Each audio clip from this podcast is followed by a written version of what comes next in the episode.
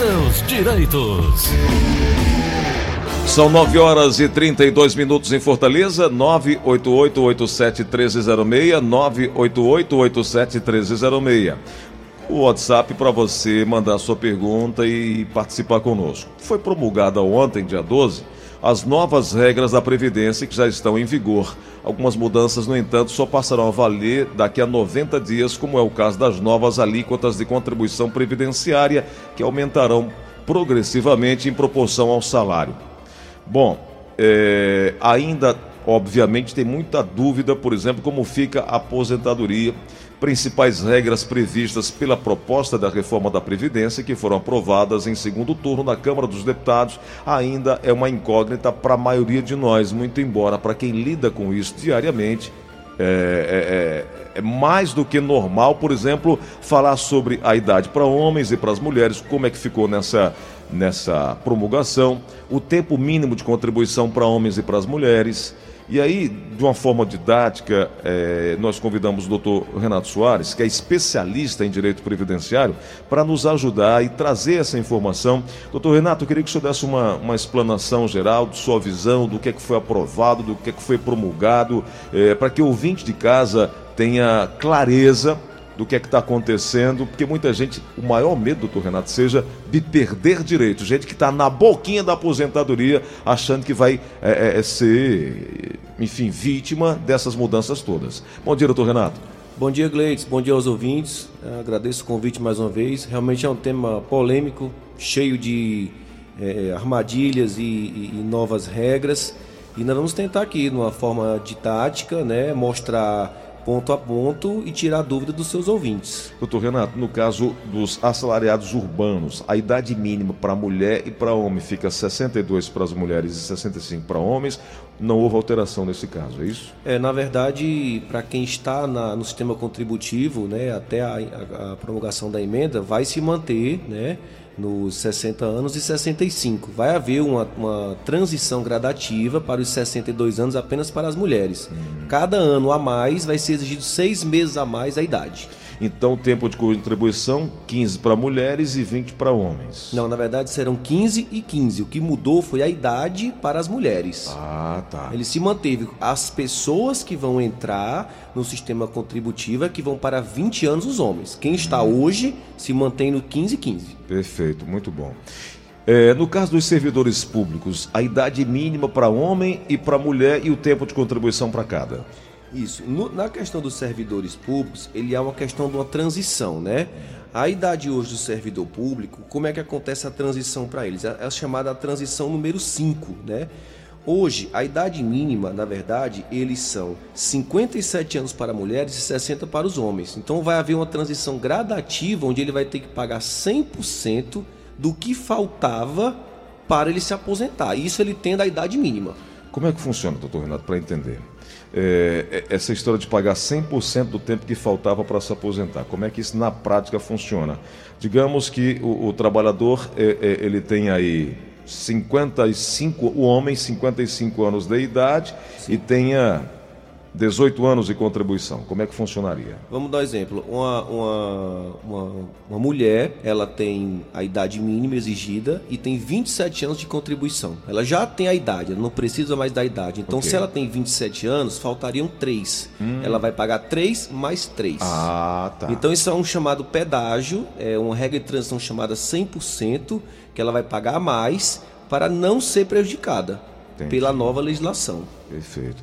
Doutor Renato, e os trabalhadores rurais? Como é que eles ficam aí agora com essa situação? Na verdade, não houve alteração em relação ao trabalhador rural, né? Eu acho que é uma classe que já é muito penalizada, né? E assim, realmente para eles e não teve modificação, como também para o benefício assistencial, que também é muito utilizado pela população, que na sua maioria é muito carente, né? Nesse aspecto foi muito justo, né, doutor Renato? É, na verdade, a reforma da Previdência ela teve algumas injustiças, como podemos citar, na pensão por morte. Né? Ela derrubou muito o valor da pensão por morte, criando coeficientes, criando divisão de valores. Uma coisa polêmica da pensão por morte é que você tem que chegar a um coeficiente de 60% do valor. Desse 60%, você vai tirar 50%, você já divide 100 em 50, depois em 25. Então, quer dizer, para você dar um exemplo, uma pessoa que recebe hoje 3 mil reais e ele falece, a pessoa já vai diminuir isso aí é, é, em, em 60%. Né? Desses 60%, você chegou aos 60%, você vai tirar mais 50%. Caramba. E 10% por dependente. Então, quer dizer, uma pessoa que hoje ganhava 3 mil reais, a grosso modo, aqui falando sem um cálculo mais específico, vai sair com salário mínimo. Meu Deus do céu. E outro aspecto relevante que tem que se falar é que assim, o dependente é 60% do valor, mais 10% por dependente. Se o dependente atingir, Gleidson, os 21 anos, esses 10% não são mais incorporados pela viúva, eles Perdeu. são perdidos. Caramba. Então, quer dizer, a pensão por morte, na minha opinião, foi um dos benefícios mais prejudicados. prejudicados. Doutor, é, imaginemos nós aqui que o trabalhador se aposentou mês passado. Sim. 3 mil reais ele recebia. Sim. Morreu hoje. Vai direto para essa condição aí que o senhor acabou de citar? Sim, sim. Na verdade, assim, como é que ocorre a lei? A questão da, da, da, eficácia dela vai de acordo com a da promulgação. Eu até fiz um, um, um parâmetro que dizia de, uma pensão por morte. A pessoa que morreu antes da promulgação, ele 100%. Se ele morreu em acidente de trabalho na vigência, ele só perde 60%. Se ele morreu sem ser acidente de trabalho e na vigência, ele fica com 40%. Você tem ideia do escalonamento que é eu estou dando exemplo da pensão por morte, né? Por Mas morte. assim, o, o, o, o efeito é, gerador da pensão é a morte. Se a morte ocorre antes, ele tem os efeitos da lei anterior. O que Se vai ocorre determinar... depois, vai ocorrer, depende do dia da morte. O que vai determinar é o dia do falecimento. Isso. É, meu amigo, não é fácil. Doutor, agora, na questão de. É, vamos torcer para todo mundo viver. Menos o Jaime. Mas, ó, doutor, é, aposenta, o marido aposentado recebe a grana e aí a, a mulher também é aposentada. Certo. O marido faleceu. Certo. E aí ela vai ter que escolher com que pensão vai ficar? Ou ela pode, pode Na verdade, hoje, como é que funciona? Você pode, você vai receber o 100% do maior valor. Vamos dar exemplo. O, o marido recebia 5 mil, a mulher 4 mil. Vamos dar exemplo. Os 5 mil vão ser preservados, né? E o segundo benefício, ele tem uma regra de escalonamento. Como é que funciona? Até um salário, ela recebe 80% do valor. Entre 1 e 2, ela recebe 60% do valor. No caso, se ela ganhar 4 mil, vai receber só 60? Ou, ou vai diminuir, diminuir, diminuir, diminuir? Vai diminuir, diminuir, diminuir. O patamar de quatro salários, que é o que ela se encontra do exemplo que eu dei, ela vai receber, acredite se quiser, 10%. Então, de uma renda familiar que era 9 mil, vai passar para 5.400. Meu Deus do céu. Essas são as regras da, da, das, das possibilidades de você receber dois benefícios. Então essa é a regra. O salário mínimo você perde aí 80%. Então quer dizer, quanto maior o valor do segundo benefício, maior, maior vai ser a taxa de. E aí a senhora que estava querendo mandar seu marido para aquele lugar, não faça mais não. não faça mais Deixa ele aí. Doutor Renato, em relação aos professores, mudou alguma coisa em tempo de idade, tempo de contribuição com essa situação agora? Sim, na verdade, os professores, a, a... em resumo, eu acho que essa lei, as mulheres elas foram mais prejudicadas, né? Porque assim, para você ter uma ideia, nos professores, a mulher ela trabalhava 50 anos, uhum. né? A idade mínima era 50, ela pulou para 57. 57. Né? E assim, a, a, o tempo de contribuição dele se igualou em 25. Uhum. Né? Ele, ele, ele foi para 25 para ambos os sexos, mas a idade da mulher ela deu um salto. A do homem deu um salto, mas um salto de 5 anos, mas ele, mas ele ganhou 5 de contribuição. A mulher, ela, ela não ganhou nem, ela não ganhou nada na contribuição, ela se manteve nos 25 anos, mas ela teve um salto aí de 7 anos. É, então assim, né? Para 57. E, e, e no serviço público, ele está sendo, tá sendo exigido 10 anos de serviço público e no mínimo 5 anos no mesmo cargo. Então são exigências assim um pouco complicadas, né, para o, o dia a dia do, de quem trabalha e de quem tinha sua proteção, né? Agora, apesar de que os professores, eles tiveram uma regra de transição interessante, né? Como eles é que funciona? Elas, eles foram protegidos. Eu achei isso um ponto importante. Por exemplo, o professor, no caso, ele pode se aposentar as mulheres aos 52 anos para serem protegidos, ela não precisa esperar os 57, ela está na regra de transição, e os homens aos 55, uhum. porém pagando 100% de pedágio. Entendi. Então, assim, essa questão da, da transição para os professores foi interessante, né?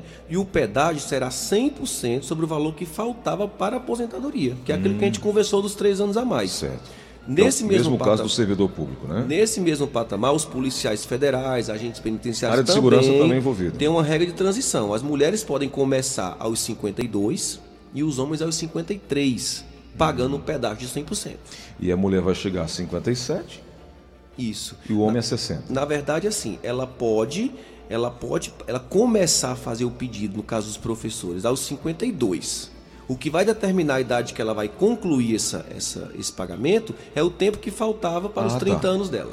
Tanto para a mulher quanto para o homem. Isso, esse aspecto da idade ele vai depender de quanto será o pedágio pago. Tá. Mas aí, em regra geral, seria a idade 57 para mulher e 60 para homens. Isso. E o tempo de contribuição 25 para homem e para mulher. Isso, exatamente. No caso dos professores, sim. Doutor Renato, com essa promulgação, o sistema de atualização do INSS já está funcionando, já está correto ou está, pelo que eu estou recebendo aqui a informação, está meio turbulento ainda, tem muita complicação. As agências ainda não foram atualizadas, é isso mesmo? É, na verdade, o INSS pode-se dizer que é um dos maiores órgãos né, é, de, de atuação para a população. Então, eu acho que isso vai ser um, um, um processo gradativo e demorado. eu acho que Requer vai ser. tempo, né? Apesar, Gleitos, que se você hoje for ver a porcentagem de benefícios como professores, como é, aposentadorias por tempo de contribuição mais específicas, elas não chegam a ser uma maioria. Mas eu acho que deveriam ser criados é, setores específicos para isso, por conta de que nós que trabalhamos na área, existe uma controvérsia em relação à transição, ao que, que vai ser aceito, o que, que não vai, você imagina dentro daquele órgão que atende todos os tipos de benefício, né? Doutor Renato, uma das maiores dúvidas ainda é em relação ao cálculo dos benefícios nas regras de transição, né? Esse é o maior problema. Não, na verdade, as regras de transição, elas não são, na verdade, um complicador. Eles servem para aquela pessoa. Por exemplo, o Gleidson, ele está quase se aposentando. Se ele não entrar em nenhuma regra de transição, ele está na regra nova. A regra de transição... imediato? De imediato. A regra de transição, ela só serve para ajudar quem estava quase lá. Na verdade, assim, as regras de transição são 100%, que você tem que pagar com idade mínima. Tem a regra de transição de 50% para quem estava menos de dois anos para se aposentar. Tem a regra de transição da idade mínima, que é aquela da mulher de 62 anos, que é seis meses gradativo, né? Então, assim, cada regra tem o seu, a sua característica. Então, assim, são complexas, são analisados caso a caso, então para a gente não confundir o nosso ouvinte, a gente não pode assim especificar como será cada caso. Mas em resumo, elas, elas, se, elas se mostram assim. Então, mais do que nunca, o atendimento que já era individual, que cada caso já, já tinha essa necessidade de uma individualização, requer mais ainda, né, doutor? Então, daqui não dá para dar uma receita de bolo para todo mundo. É preciso ver documentação, ver a condição, ver a idade, tempo de serviço, a que categoria, Sim. para criar então aí o, o passo a passo para chegar na aposentadoria. Sim, até porque hoje, se você for fazer uma, um aparato da- dos pedidos de tempo de contribuição, o que acontece? Às vezes o Gleice trabalhou numa empresa, não, ela não recolheu. Quando o Gleice chega lá achando que tem 35, ele só tem 30. E aí, doutor? Aí, judicialmente, ele vai ter que, com a carteira de trabalho, com a certidão do Ministério do Trabalho, comprovar que esse período existiu. E quando a empresa faliu, sumiu, desapareceu? Aí ele tem que ter algum documento que faça essa comprovação. Ou uma certidão do Ministério do Trabalho, ou a, ou a carteira de trabalho assinada, isso pelo juiz é uma prova válida, às vezes aliada a uma prova testemunhal de que aquele período existiu. Porque acontece muita gente ligar aqui para a rádio e dizer assim: olha, eu trabalhei no, em 1960 a 65 numa empresa tal, inclusive lá eu era PPP, e aí a empresa simplesmente desapareceu, não se tem notícia, não foi depositado, não foi anotado, o INSS não tem esse registro. Aí tem que ser via judicial. Tem. Eu tenho um caso interessante que um cliente ele tinha um período desse bem antigo, ele tinha a entrada, mas não foi dada a baixa. A empresa quebrou, ele não tem a baixa. Então como é que ele ia comprovar essa baixa, né? Aí eu comecei a folhear a carteira de trabalho dele. Lá no final tinha Todo ano você tem que atualizar o salário. É. Aí lá tinha carimbado os cinco anos. Aí o juiz aceitou como prova. Mas se a empresa não fosse organizada nesse ponto, ele teria perdido os cinco anos. Caramba. Quer dizer que o trabalhador corre esse risco, né, doutor? Corre sim. Agora, um risco que o trabalhador corre muito, não digo nem trabalhador, o contribuinte, é porque assim, existe aquela contribuição da baixa renda. Sim, sim. Né? A contribuição da baixa renda é a metade do valor da contribuição normal. Só que se você não cumprir os requisitos que o INSS lhe exige para estar na baixa renda, essa contribuição é desconsiderada. Eu tive um cliente que perdeu sete anos. Por quê? Porque ele Bacana. não tinha o cadastro no CRAS. E é exigido. E ele não tinha, não foi informado. Simplesmente ele foi na agência, pegou o carnê, passou a Pagou pagar. sete anos sem estar com o cadastro do CRAS nem atualizado. Então ele perdeu sete anos. Uma boa, uma boa orientação aqui do doutor Renato. Porque de repente você está vendo fulano fazer e diz, eu vou fazer também. Só que não atenta por esse detalhe. Não é só pagar, tem Não é que só cumprir os requisitos da baixa renda. É, tem que estar enquadrado na, naquele perfil.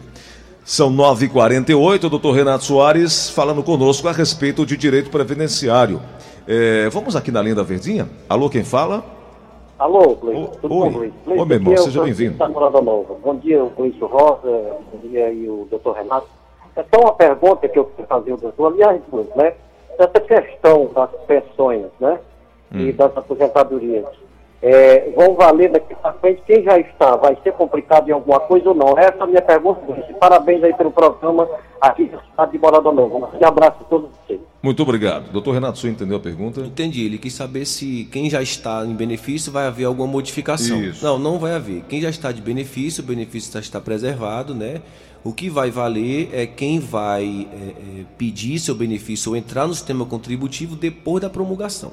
No caso da pensão por morte, o objeto é, que vai é, é, é, criar, dar direito ao benefício seria a morte. Então a morte teria que ser posterior à promulgação da emenda. Perfeito. Ah, tem mais uma pergunta aqui vindo no WhatsApp. Doutor Renato, minha mãe tem 63 anos. É, ano que vem ela já pode se aposentar por idade? Porque disseram para ela que essa reforma só vai valer a partir do ano que vem. Isso é verdade? Na verdade, a idade ela já tem, mesmo que ela fosse entrar na regra de transição da aposentadoria por idade. O que ela precisa é saber se ela tem 15 anos de contribuição. A idade ela já tem. Ok. Aí se não tiver trabalhado, se não tiver contribuído, aí não é aposentadoria, aí será benefício. Assistencial. Benefício assistencial aí que tem que se enquadrar. 65 anos. 65 anos, mas tem que se enquadrar naquele perfil que é exigido, De né? hipossuficiência, que no caso é o estado de miserabilidade, né? Que é um salário mínimo dividido para quatro É, pessoas. um quarto do salário mínimo, a renda, a renda per capita da, família, família. tem- não pode ser maior do que um quarto. Perfeito. Já existem entendimentos hoje dos tribunais que esse valor pode chegar a meio salário. Já tem entendimentos assim, mas no INSS o entendimento ainda é um quarto. Perfeito. Na linha da Verdinha, alô, quem fala?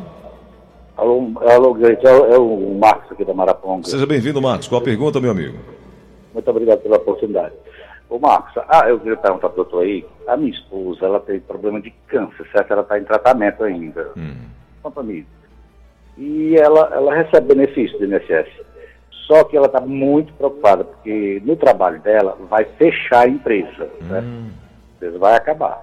E ela estava querendo saber se ela consegue se aposentar. Doutor Renato, como é que fica a situação aí da esposa do Marcos? Na verdade, se ela está empregada, ela deve estar recebendo provavelmente um auxílio doença. Uhum. Né? Eu, eu oriento você pedir uma conversão desse benefício pelo câncer se tratar de uma doença grave, incapacitante, né? Então você pode pedir uma, uma ação judicial, você pode pedir na, na agência do INSS e judicialmente uma ação chamada conversão de auxílio doença em aposentadoria por invalidez. Que aí você fica com o benefício definitivo. É, essa conversão aí é que vai dar a tranquilidade para ela, né, doutor? Exatamente. Doutor, ela precisa é, constituir um advogado ou, ou lá no INSS ela consegue? Na verdade, todos os pedidos do INSS, eles são, é, é, podem ser feitos pelo próprio segurado. né? É claro que uma orientação, uma organização de documentos é importante, porque para você chegar lá sabendo o que, que o perito vai querer Evitar analisar. pelos três, quatro, cinco viagens lá. Isso, né? exatamente. Vamos aqui uma, uma, uma pergunta via WhatsApp do Emerson Santos, do bairro Bom Jardim. Bom dia, Gleudson Rosa. Bom dia, doutora Ana Flávia. A minha pergunta é a seguinte: o meu tio, ele tem 57 anos de idade, passou 25 anos trabalhando no posto de combustível como frentista e atualmente ele está há 14 anos trabalhando numa empresa de estamparia. Ele meteu os papéis para se aposentar já conseguiu, mas há mais de um ano que ele vinha tentando, aí veio sair agora. Mas o que eu achei estranho é que a aposentadoria dele só, só veio com um salário mínimo. Aí a minha pergunta é essa: isso aí tá certo? Ele passar esse tempo todo trabalhando como atividade insalubre também e se aposentar com salário mínimo só? Doutor Renato. Porque na verdade tem que só observar, Iglesias, se o período que ele trabalhou no posto, ele implementou 25 anos completos de, de, de, de trabalho insalubre. Né? Se ele não implementou os 25 anos completos, que isso pode ser muito fácil de não ser implementado, apenas um PPP não sendo aceito, ele já não tem os 25 anos. É mesmo. Então o que, que acontece? Ele passa a transformar esse período especial em comum. Né? Ele aproveita cada ano que ele trabalhou no posto de gasolina, se for comprovado, ele vai ganhar quatro meses a mais. Então, vamos, então o que, que tem que se observar para se dizer se está correto ou não? Se o cálculo do salário de contribuição dele está correto. No caso, a lei antiga, foram somados 80% maiores salários de julho de 94 para cá. Se esses valores somados e divididos deram um salário mínimo, está correto. Doutor, agora o senhor me pegou numa situação, e porque eu imaginei o seguinte: eu trabalho como frentista, motorista de ônibus, ou trabalho numa fábrica com decibéis elevados, Uh, e aí já me vem à cabeça aí o que eu estou incluído no perfil, perfil psicográfico profissional, que é o PPP. Sim. E não é bem assim? Na verdade, só a existência do perfil ele não dá direito à insalubridade ou periculosidade. Ah, é, o perfil, por exemplo, dar exemplo, você trabalha numa fábrica, o perfil diz ruído, calor. Se o ruído e o calor não estiver acima do permitido, ele apenas descreve o ambiente onde você trabalha. Mas não, não, quer dizer que ele vai dar insalubridade ou periculosidade. Ou no caso do frentista que trabalha com aquele produto. Sim, olha, eu tive um caso de um frentista que eu consegui aposentar ele que era interessante. O PPP tinha frentista uhum. e na carteira tinha serviços gerais. Ah. Aí o juiz não aceitou. Hum. Em outras situações, ele tinha frentista caixa. Hum. E o juiz não acatou por quê? Ou é frentista ou é caixa. Hum. Ele esqueceu de que, além de estar na bomba, ele também recebe o dinheiro. Hum. Então ele pode incorporar as duas funções. Entendi. Então esse cliente ele teve que refazer os PPPs, teve que é, é, retificar a carteira de trabalho e aí ele foi aceito. Entendi. Olha, é, é por isso que, no meu entender, respeito quem pensa diferente, mas no meu entender é indispensável uma conversa com um especialista, porque você vai evitar é, é, é, perder tempo, dar idas e vindas a um atendimento, pegar fila para chegar numa agência do INSS, que agora mais do que nunca está lotado. Você liga no 35, raramente consegue é, a informação que você precisa. Por isso que essa orientação, no meu entender, ela é fundamental. Não estou aqui querendo dizer que você tem que fazer. Eu estou dizendo que eu entendo que é o caminho mais curto para você evitar uma série de problemas. Eu, pelo menos, entendo dessa forma. É, tem, os ouvintes participando, é, mandando perguntas aqui no show da manhã. Vamos lá para mais um ouvinte. Alô, quem fala? Fernanda, Maria Mendes do Santos. Fernanda, bem-vinda. Qual é a pergunta, querida? Meu filho, a minha irmã vai, vai se aposentar no dia 8 de dezembro. Hum, agora, ela 8 de dezembro agora. Ela tem 22 anos de, de contribuição. contribuição. Hum. Ela. Oi? Caiu? É, ela, ela vai entrar naí ou, ou vai dar tempo? Doutor, acho que a pergunta é aquela que a gente começou conversando. É, medo de perder, medo de ser incluída aí para passar para mais tempo para quem vai se aposentar agora em dezembro, uma mulher com 22 anos de contribuição, ela só não disse a idade dela, mas Exato. dá para o senhor ter uma, uma é, ideia? Na verdade, como eu falei, mesmo que ela entre no, no, no, patamar da nova, da nova emenda, a partir do ano que vem vão ser exigidos seis meses a mais na idade. Então, dia 8 agora de dezembro, ela fará 60 anos de idade com 22 anos de contribuição. Isso, então assim, ela já está com os requisitos exigidos pela lei para se aposentar. Já porque poderia... vão ser exigidos até 2023, seis meses a mais. Então ela já poderia fazer a solicitação? Ela já, não, ela teria que fazer os 60 anos. Ela ainda não tem, ela não faz em dezembro? Não, ela faz 62, não? Não, ela faz 60, verdade, dia verdade. 8, então, no, então, quando ela implementar a idade, com os 22 anos de contribuição, ela pode fazer o pedido. O presente de aniversário dela já seria a solicitação, né? Gleudson Rosa, doutor Renato. É, meu nome é Conceição, moro na Barra do Ceará, tenho 23 anos de contribuição. Faço. Ah, tá aqui. É ela. Faço 60 anos, dia 8 de dezembro. Nesses 23 anos de nove meses, recebi é, é, insalubridade. Meu marido é aposentado por tempo de contribuição. Poderei me aposentar? É a mesma, né? Ou é outro caso? Muito parecido, né? Conceição da Barra do Ceará. É outro caso. Então, doutor Renato. É, a, então, a, a ouvinte anterior é do bairro Joaquim Távora. Essa aqui, a Conceição, doutor Renato, é da Barra do Ceará, tem 23 anos de contribuição, completa 60 anos, 8 de dezembro, mesmo dia da nossa outra ouvinte, Sim. né? Coincidência. Sim. E ela tem, nesses 23 anos, ela é, passou nove meses recebendo insalubridade pelo marido, que é aposentado por tempo de contribuição. Ela pergunta: poderei me aposentar? Na verdade, aí ela tem que, ela tem que entender se ela está tá me perguntando se ela quer se aposentar por idade ou por tempo de contribuição. Porque por tempo de contribuição ela vai ser exigida no mínimo 30 anos, hum. né? Então assim, será que ela quer saber se essa insalubridade vai ser considerada para aumentar o tempo comum? Você vai somar. Ou se ela está perguntando apenas se ela quer se aposentar por idade com os 22 anos que já sobram 7, que só são exigidos 15. Então assim, por idade, aparentemente no aniversário ela está nos requisitos. Hum. Por tempo de contribuição, a gente teria que analisar se a conversão desses períodos especiais dariam a ela os 30 anos para o tempo de contribuição. Multiplica por 1.4? 1.4, cada 1. ano trabalhado, que é considerado especial. Tá. Acabamos de falar sobre os PPPs. Se for comprovado. Se for comprovado e aceito. Ainda tem esse detalhe, comprovar e ser aceito pelo, é, pelo porque juiz. hoje, quem milita na área da Previdência, ele sabe que o INSS ele não aceita mais PPPs. Você joga PPP lá, ele não aceita, ele coloca obstáculo Administrativamente já é negado não, de imediato. aí tem que ser judicialmente. A maioria dos casos, existem exceções, estamos generalizando aqui, mas a maioria dos casos é, vai para o judicial. Doutor Renato, é, a gente já estourou aí o tempo, mas eu queria, não sei como é que está a sua agenda, eu queria voltar a discutir esse assunto, se possível amanhã, doutor Renato, nesse mesmo horário, Sim. porque tem muito assunto, tem muita pergunta que ficou pendente. Eu quero até pedir para a Línia guardar as perguntas que foram enviadas aqui no nosso WhatsApp.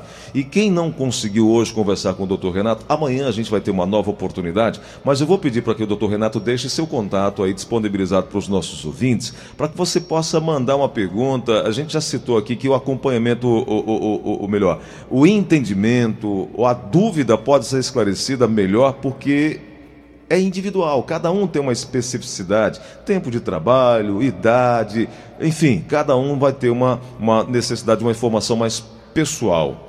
É possível, doutor Renato, voltarmos amanhã a falar sobre o assunto? Sim, claro, a gente está à disposição. Eu acho que, Gleides, na, na num programa interativo como esse que você tem, a gente dá dicas de, de procedimentos que complicam a vida das pessoas, é mais importante do que pura e simplesmente a gente estar tá ditando regras e leis. É verdade. Porque isso todo mundo sabe. Agora sim, esses trâmites, esses, esses enganchos que você tem na agência ou no judiciário, para as pessoas é muito mais produtivo do que você está citando por simplesmente as novas regras, né? Perfeito. Doutor Renato, uh, deixa por favor seu contato aí para que os ouvintes possam procurá-lo.